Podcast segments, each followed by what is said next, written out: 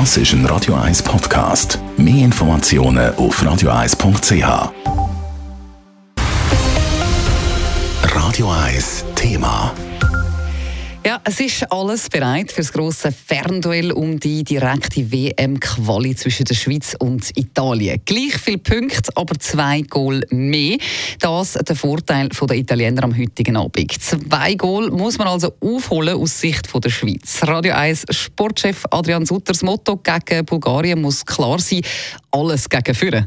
So kann man es vermutlich einfach zusammenfassen, aber so einfach funktioniert es eben nicht. Weil man spielt ja heute Abend nicht gegen das Herrenkränzchen von Hinterkappeln, sondern gegen Bulgarien. Und da kannst du nicht einfach die Verteidigung weglassen und alles in den Sturm verrühren. Für die Goal sorgen soll unter anderem ja der Mario Gavranovic und der weiß auch, Vorsicht heute Abend. Wir müssen unsere Gegner respektieren, weil äh, es ist ein gefährlicher Gegner. Äh, das Spiel wird nicht einfach sein. Deswegen äh, die Vorbereitung und alles taktisch, was wir jedes Mal reinbringen wollen, muss auf 100 Prozent sein.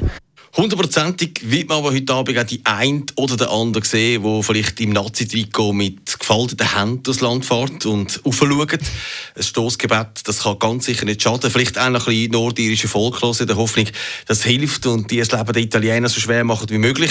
Weil eben nochmal, die Ausgangslage. Wenn Italien gönnt, braucht die Schweiz zwei Goal mehr als die Italiener. Es wird nicht einfach. Mhm. Hat dann der Nazi-Trainer noch ein Ass im Ärmel, das er heute ausspielen kann? Gut, mal ehrlich, bei all diesen Verletzten kann der Murat Yakin bald froh sein, dass er einen elf Spieler hat, die er aufstellen kann. Umstellen wird er nicht, auch nicht in der Defensive und im Sturm, ja, da hat er, was er hat. Und gerade gegen Italien hat man gesehen, dass es gegen Führer einiges besser gelaufen ist als auch schon. Aber eben, auch den Murat Yakin ist klar, ein Ass im Ärmel haben ist gut, vielleicht braucht es aber erst im Verlauf des Spiels. Weil, man hoch gewinnen ist das eben auch ein Risiko. Das kann auch hemmen und das äh, wollen wir ja nicht. Wir wollen äh, das Spiel vorbereiten, dass wir einfach gut starten dass wir immer ein Spiel gewinnen wollen. Wie das Resultat ausschaut, äh, das äh, können wir während dem Spiel äh, noch ein bisschen forcieren, je nach Ein- und Auswechslungen. Das müssen wir dann schauen, wie, wie die Startphase uns gelingt. Ja.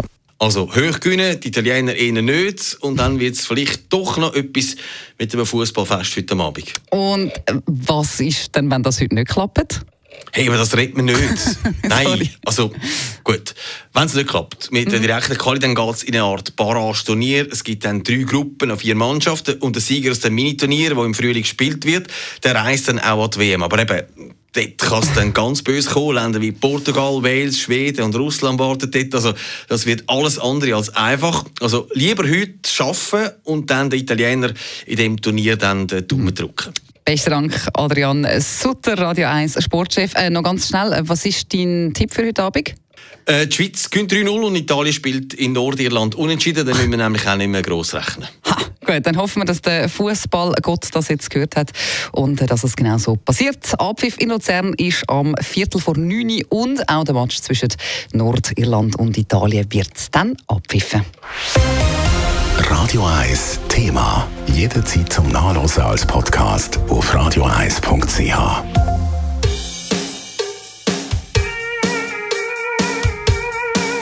Radio 1 ist Ihre Newsender. Wenn Sie wichtige Informationen oder Hinweise haben, rufen Sie uns an auf 044 208 1111 oder schreiben Sie uns auf redaktion.radio1.ch.